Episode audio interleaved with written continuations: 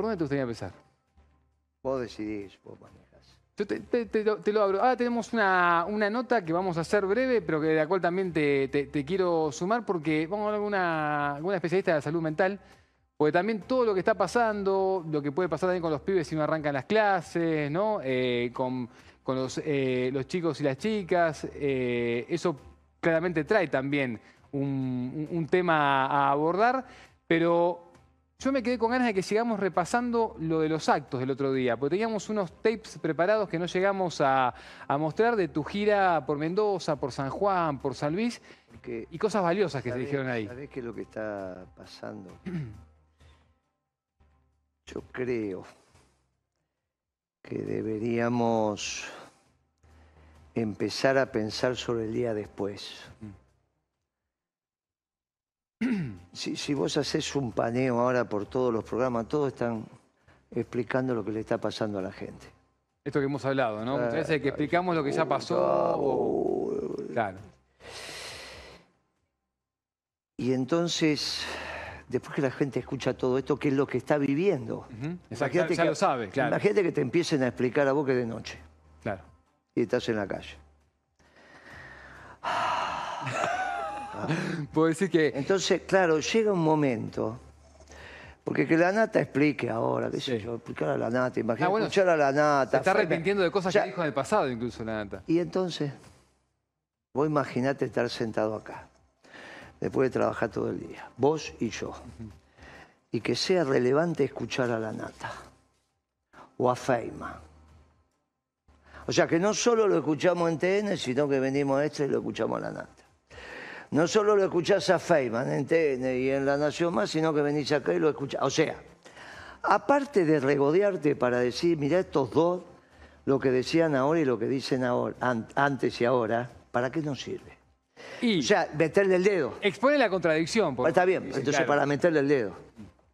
Sí, o, o- o también porque capaz no todo el mundo sabe lo que dijo la nata hace un tiempo. Suponete que Sí. nadie sabe lo que dijo la nata y ahora sí. Y después que escucha, ¿qué conclusión saca? Está bien. Entonces, suponete que ahora estaría Mariotto acá. Sí. Y vos decís, a ver, Mariotto, ¿qué solución tenés para la Argentina? Viene en un rato, Mario. Bueno, por eso, entonces, programa que sigue. Sí.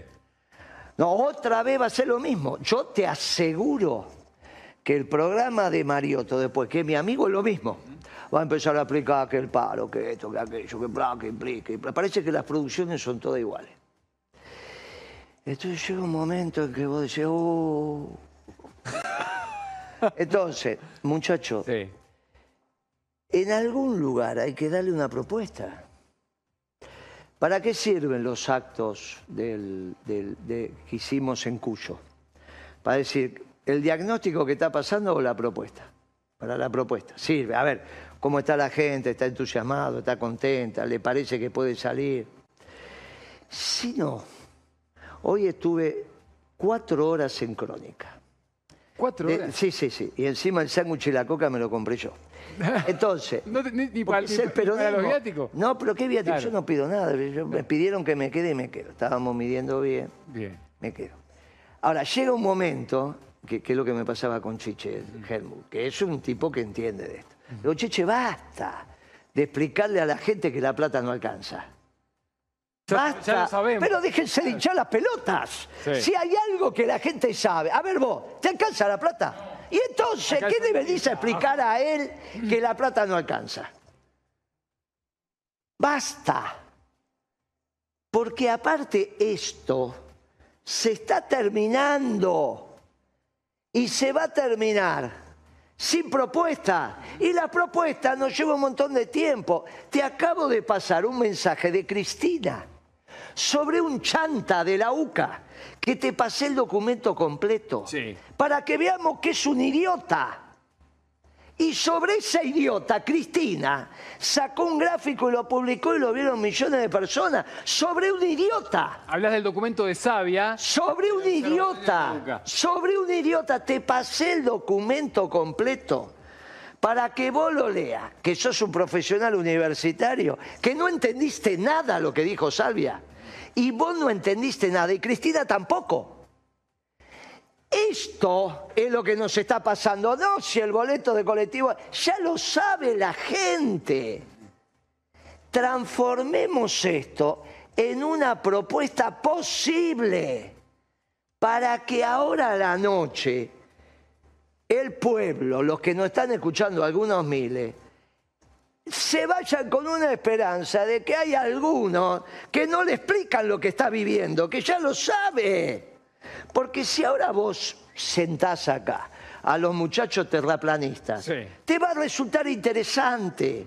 Te van a resultar... No, estoy tan, no sé. Sí, porque te va... Escuchá lo que te veo. No sé si me van a convencer. No dije que te van a convencer. Ah. Te, va a decir, te va a resultar interesante, te van a explicar cosas de cómo unos locos lindos te vienen a decir cómo la Tierra es plana. Es muy irónico, decís vos, que lo voy a decir... Me voy, me no, te vas a concentrar. Ajá.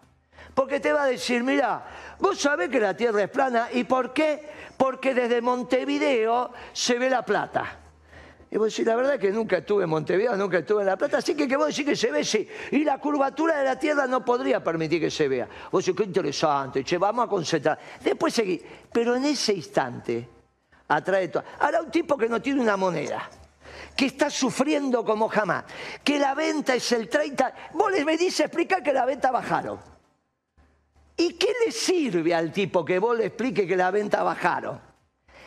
Le sirve que vos le dé una solución. Entonces empezamos con Cristina.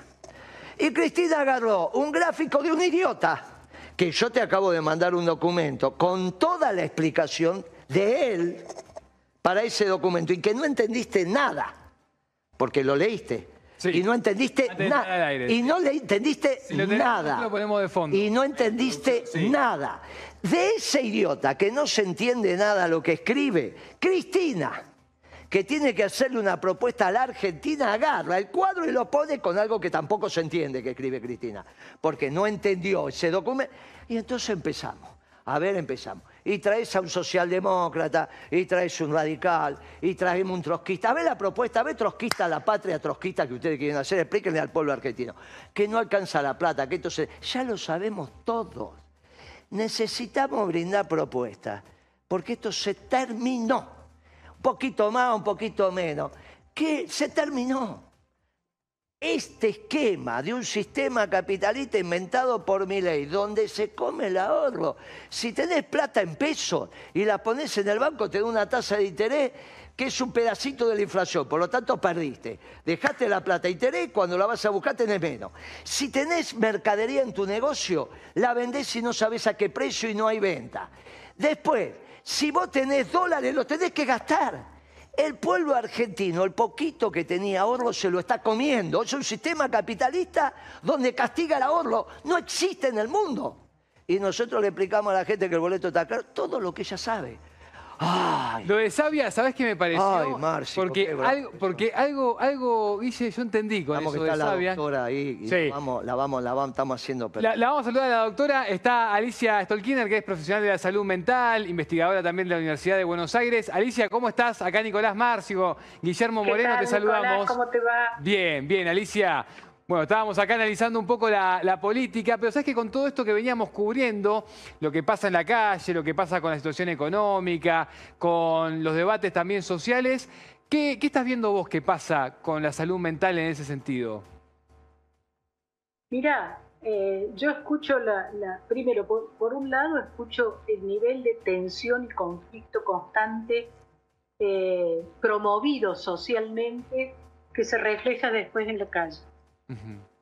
Como los estaba escuchando a ustedes, quiero decirle que también ya es obvio una cierta, un cierto padecimiento social que se ve simplemente con tomar el subte, bajarse en las estaciones, algo que yo hago todos los días. O sea, eh, creo que estamos, la inflación en sí misma es un factor que produce crisis en el campo de la salud mental eh, pero además inflación con recesión y el comienzo del desempleo es algo así como una mezcla explosiva, después además de una sucesión de años de estrés económico, pandemia, etc. Eh, creo que, que, hay que ser particularmente cuidadosos. Yo les pediría a los medios además que sean particularmente cuidadosos. No podemos soportar más el nivel de estridencia y de producción de estrés. Me prácticamente eh, imposible pensar que una persona que ocupa el cargo de presidente de la nación sea capaz de decir lo que el presidente dijo de toda la Cámara de Diputados.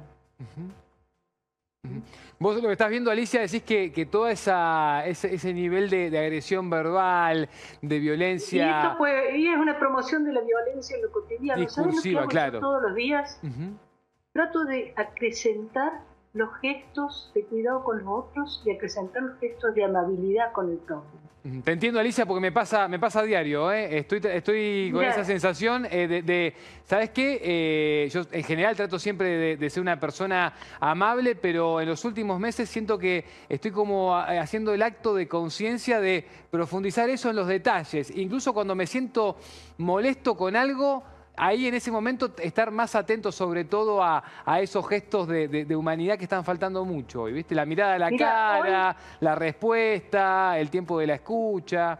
El agradecimiento, el agradecimiento, el agradecimiento. cotidiano. Mira, hoy yo iba llegando, estaba el semáforo colocándose en rojo y del ómnibus que yo tenía que tomar, que iba apurada, estaba ya parado en el semáforo, estaba llegando pero no paró porque no tenía nadie en su parada. Entonces le hago un gesto de que lo iba a tomar y para, el semáforo me espera y me abre la puerta.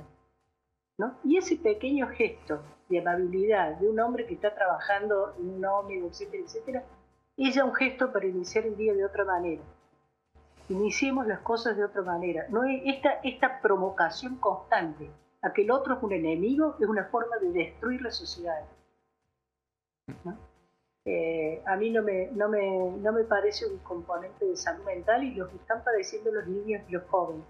Yo sé que me, querías preguntar sobre la escuela. Eh, me gustaría cerrar con eso y, sabemos que nos esperaste un, rato, eh, Alicia, pero quiero, quiero preguntarte eso como último para no sacarte más tiempo y otro día te invitamos al piso. También me parece que esto lo podemos cruzar también con lo que solemos tratar acá en términos económicos y políticos. Pero te pregunto por último por eso, ¿cómo puede impactar eh, si no arrancan las clases? ¿no? Digo, todo lo que también eso Mira, La escuela, la escuela es una institución fundamental para para las infancias actuales, para las formas actuales de la infancia, lo es para la familia, lo es para el funcionamiento familiar.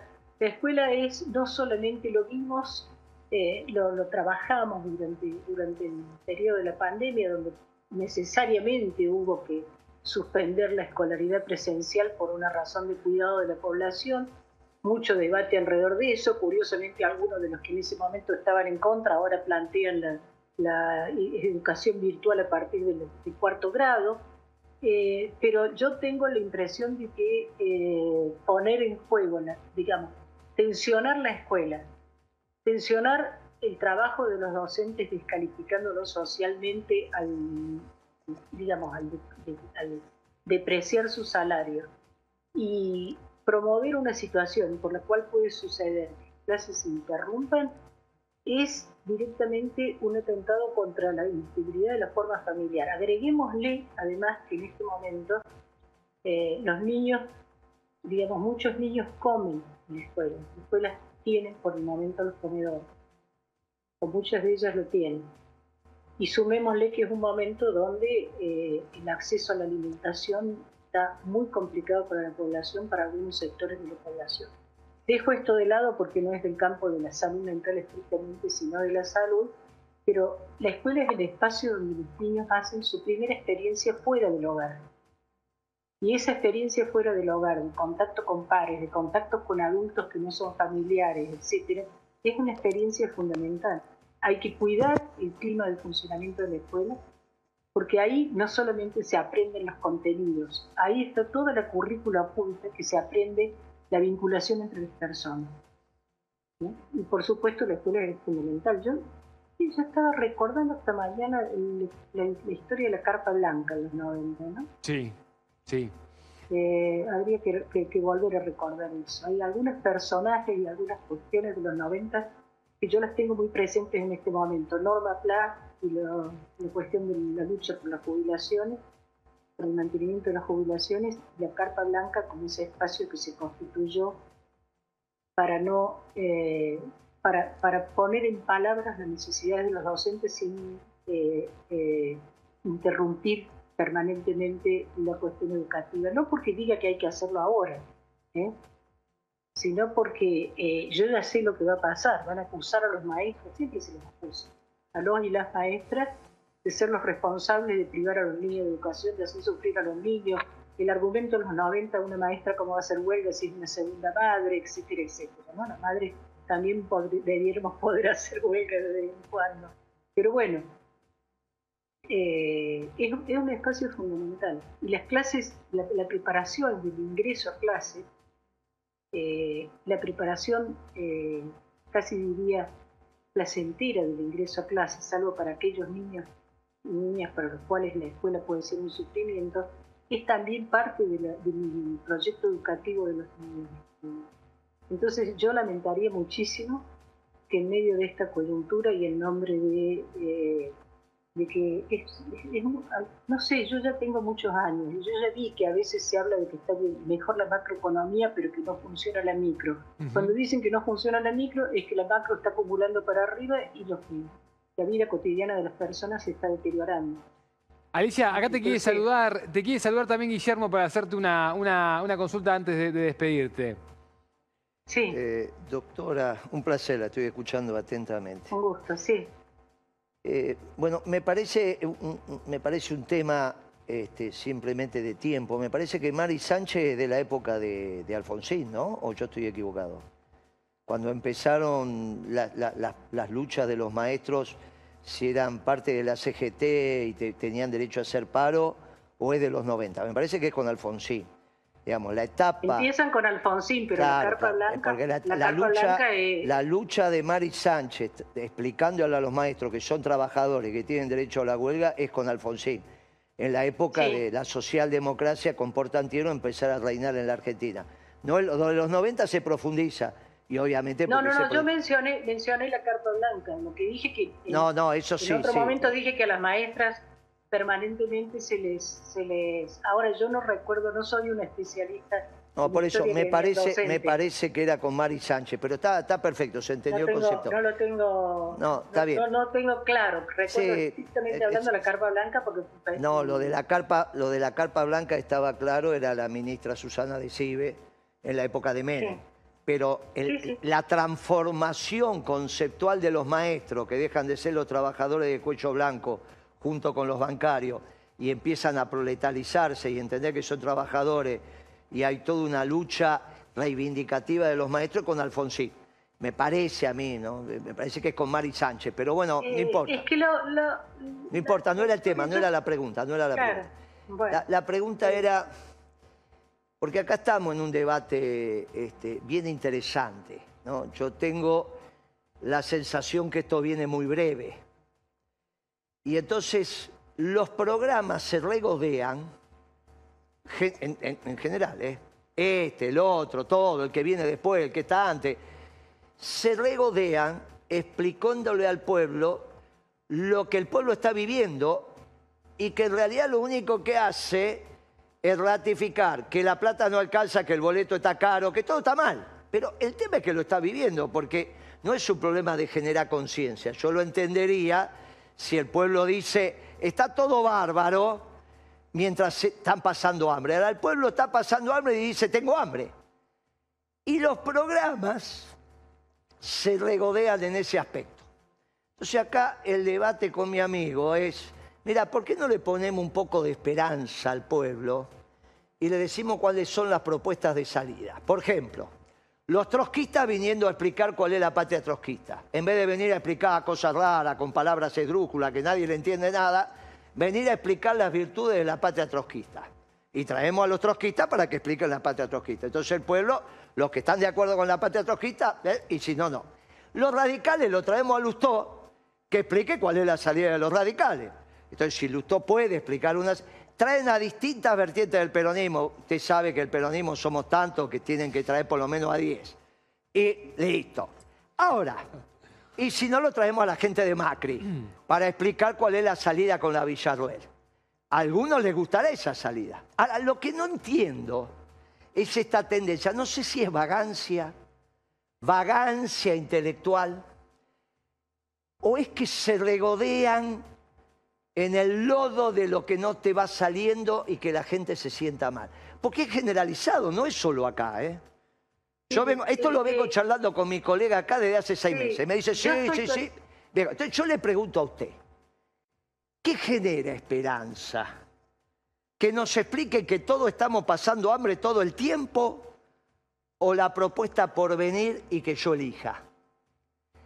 ¿Qué le parece a usted que le da Pero la tranquilidad construcción- mental la a la gente? de una propuesta, bueno, si hubiera una propuesta, si se construyera una propuesta, eh, si esta propuesta además fuera comprensible para todos, eh, porque a mí lo que me preocupa es primero un manejo de información falsa, es dificilísimo saber lo que es cierto, lo que es falso, eh, etcétera.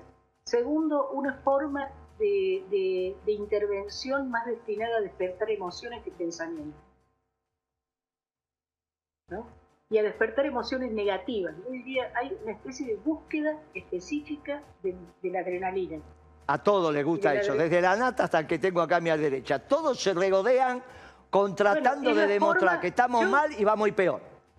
No, bueno, yo, yo digo, es la forma, es la forma que ha adquirido una determinada forma de comunicación ahora. Yo no soy especialista en medios, pero a mí me llama la atención y escucho mucha gente que dice que ya no lo mira. De alguna manera yo digo, esto puede tener una, una intencionalidad política en algunos casos y en otros casos una necesidad, entre comillas, de mercado, porque esto de que los mercados son el fuego purificador que va a arreglar el planeta, no está visto. No, pero en extra no, en donde estoy yo no hay Pero- ninguna realidad del mercado, amiga, no, no. Eh, No, eh, no, no, no, no, por eso Ojalá digo, fuera, pero ¿cuál porque es- entonces sabe la plata que tendría este. Pero no es No, no, no, realidad del mercado, claro. claro. es peor todavía, No. somos idiotas A ver, ¿puedo- útiles. No, pero ¿Puedo cuando habla del mercado, Guille. a ver. Sí, lo que dice Alicia, a ver si te entendí puedo- bien. Vos lo que decís es lo que, lo que, el famoso lo que garpa, que se hace lo que garpa, lo que supuestamente llama la atención, genera sensacionalismo. rating, etcétera. Claro. Yo cuando, cuando yo era joven, la televisión, por ejemplo, pasaba distintos programas y entre esos programas había dos horas de noticiero. Claro. Entonces, el noticiero se esmeraba en organizar la información y darla. Ujú. Ahora están 24 horas, es un canal de noticias. Claro, No exacto, son canales de noticias, de claro. alguien que tiene que tener 24 horas transmitiendo noticias, con lo cual la estiran. Otra cosa, se, se convocan emociones tipo, este es muy malo, ojalá lo maten, se muera, qué sé yo. Aquel es, hay una, una convocatoria emocional y no racional, no, no, no de pensamiento. Ok. Y esto atraviesa toda la sociedad, un fenómeno social que, que yo creo produce mucho, eh, mucho sufrimiento a la larga, ¿no? Muy bien. Mucho sufrimiento. Está, está bueno, Entonces, si produce mucho sufrimiento, tratemos de no generar lo mismo para que haya más sufrimiento. Tratemos en algunos oasis que pueda haber en este cúmulo de, de la nación más y todos esos muchachos, que al menos aparezcan algunos oasis que aunque sea se quede 15 minutos. 15 minutos de esperanza, como si uno dijera, mira, es el último sexo que tengo, 15 minutos del último mejor sexo, y punto. Ahora, si todos, mira, la hice reír, si todos estamos en la misma historia, ¿está bien? Hacemos un lío bárbaro. Entonces, que al menos haya un ratito para poner esperanza con propuesta. Y a mí, sa- ¿sabe cuál es la sensación que tengo, doctora? Que las producciones, yo tampoco soy un hombre de medio, ahora me están convocando, qué sé yo, dice, porque que digo tantas pavadas que hoy estuve cuatro horas en crónica. Me da la sensación que los productores están cortados por la misma tijera. Por esta historia, se van de un canal a otro, al otro, son todos iguales. Parecería ser que hay una máquina de hacer productores que los saca todos iguales. Entonces, todos los programas tienen que ser iguales y en este momento se ve que el jefe de los productores le dice a todos los productores de todos los canales del país, hagan sufrir al pueblo. No, no dejen ningún ratito para la, para la propuesta, complíquenle y sobre todo si es viernes, peor todavía, para que el fin de semana esté más amargado. Pero la respuesta de su- suya fue extraordinaria, Mire, porque lo mío fue la- emotivo. Usted le dio un carácter científico a lo que está pasando. Lo que propositivo, lo propositivo. No, lo científico, lo- se lo agradezco, lo está en nosotros lo propositivo. Eso, eso, eso iba. Sí. Lo- yo lo dije durante la pandemia, el que capitalice el enojo y el sufrimiento, gana. Claro, tratemos de Que hacer... que capitalice, en algunos- un poco. Uno lo que un poco, dice es, claro. en algunos Está interesante programas... Que está diciendo también. El que lo capitalizó ganó. No, El que capitalizó no el ga- sufrimiento no- ganó. No ganó, no ganó, se deprimió, no ganó. terminaron enfermándose, terminaron mal. El hecho de la política no es lastimar al pueblo. La política está para que el pueblo sea feliz y darle una propuesta. Incluso en el peor de los combates hay que dar una propuesta alternativa para decir tenemos una esperanza. No regodearse Eso está perfecto. con el daño que se le hace al pueblo, porque vamos a terminar todo, que no va a haber los suficientes psicólogos ni psiquiatras para atendernos. Bueno, ni eh. medicamentos, porque ¿sabés cuál es el problema? Finalmente te, te ponen los No, está bien, está bien. Bueno. Pero, en el, pero en el juego de la descripción, que la doctora y los comunicadores lo podemos hacer, el juego de la descripción, está permitido eso de decir, ganó el que capitalizó ese sufrimiento. Que no lo puede Lo hacer la descripción lo- los mandatarios. Lo dije ¿no? en el Claro. 2020, está grabado. Lo dije en el 2020. Alicia, muy interesante, te vamos, te vamos a invitar, no te quiero sacar más tiempo ahora, pero te vamos a invitar al piso y, y nos ayuda mucho a pensar también esto. Y lo vamos a un día que esté Bueno, Guillermo Y también. encima juega al ajedrez, mirá, tiene Bueno. un juego Encima de juega al ajedrez, tiene un un ajedrez. juego de ajedrez, o su, o qué sé yo, sus hijos, alguien Es un ajedrez artesanal. Gracias, Alicia, gracias por el tiempo. ¿eh? Gracias. Y gracias por la espera. Hasta luego. Abrazo Hasta grande. luego, buenas noches. Bueno, ¿te, gustó hablar al final con la, con la doctora? Pero ¿cómo no me va a gustar si lo que está diciendo es un tema evidente y le puso ciencia a donde no había? Pero está bueno, dice lo que decís. Vos hablas de lo propositivo, de dejar ideas que sirvan para ¿sabés pensar para adelante. Está perfecto. sabe- ¿Sabés qué pasa, amigo?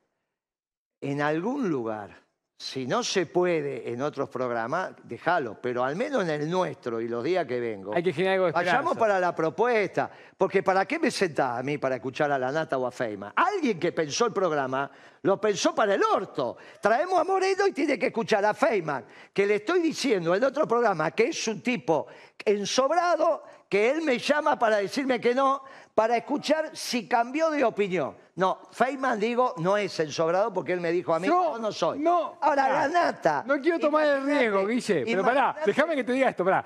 No quiero tomar el riesgo, pero si la producción hizo esto para que te encienda la llama, y No, te pusieron a Feynman y a Lata para que te encienda la llama, ya ganaron. No, querido, porque sirve chiste que igual, es un- es un- es un chiste, ustedes. la Sí. carta de Cristina para que Cristina escuche y diga no vuelva a escribir cosas que no van.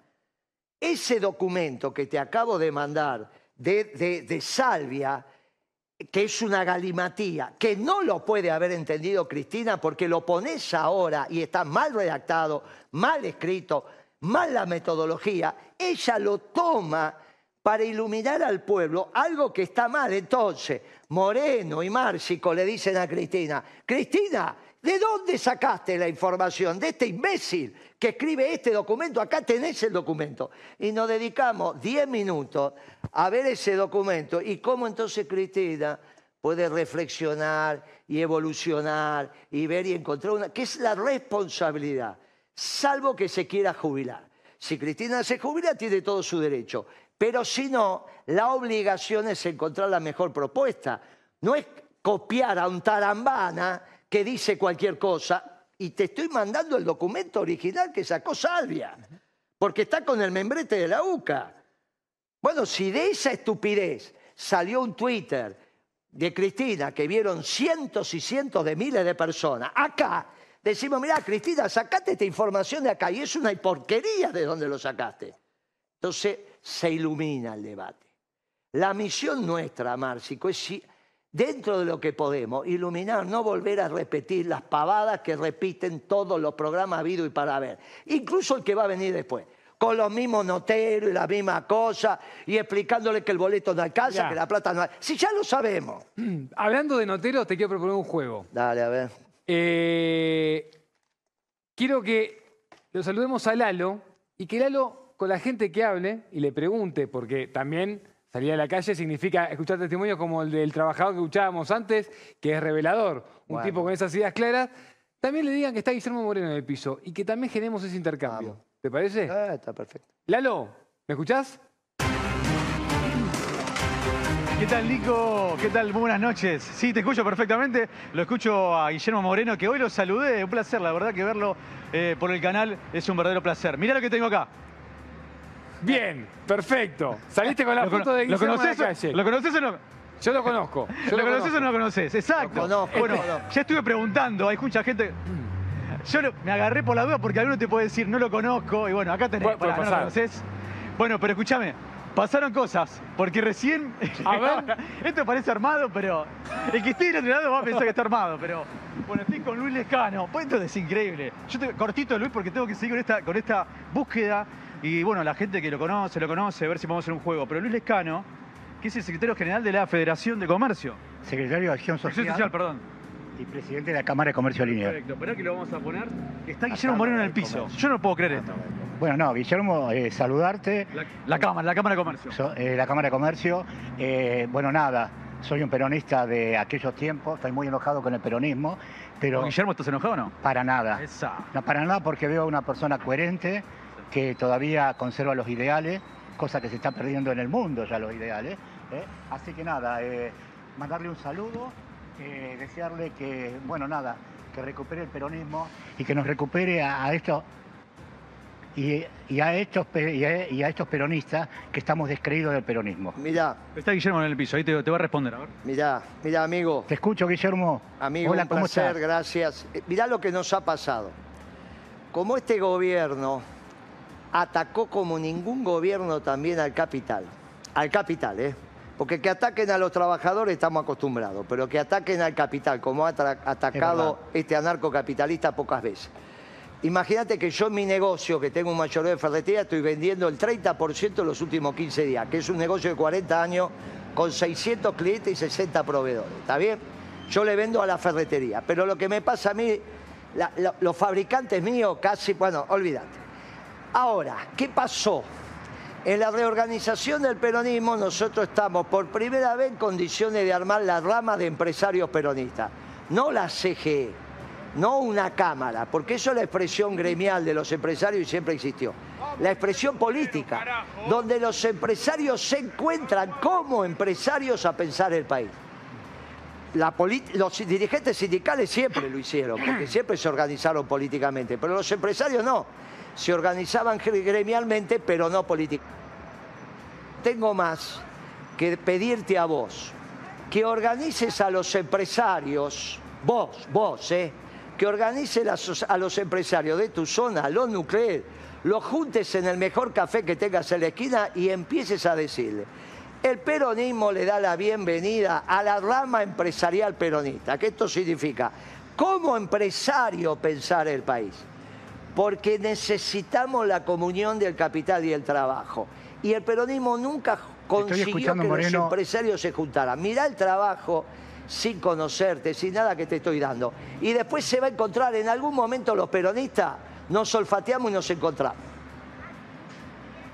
Moreno, te quiero decir solamente una cosa.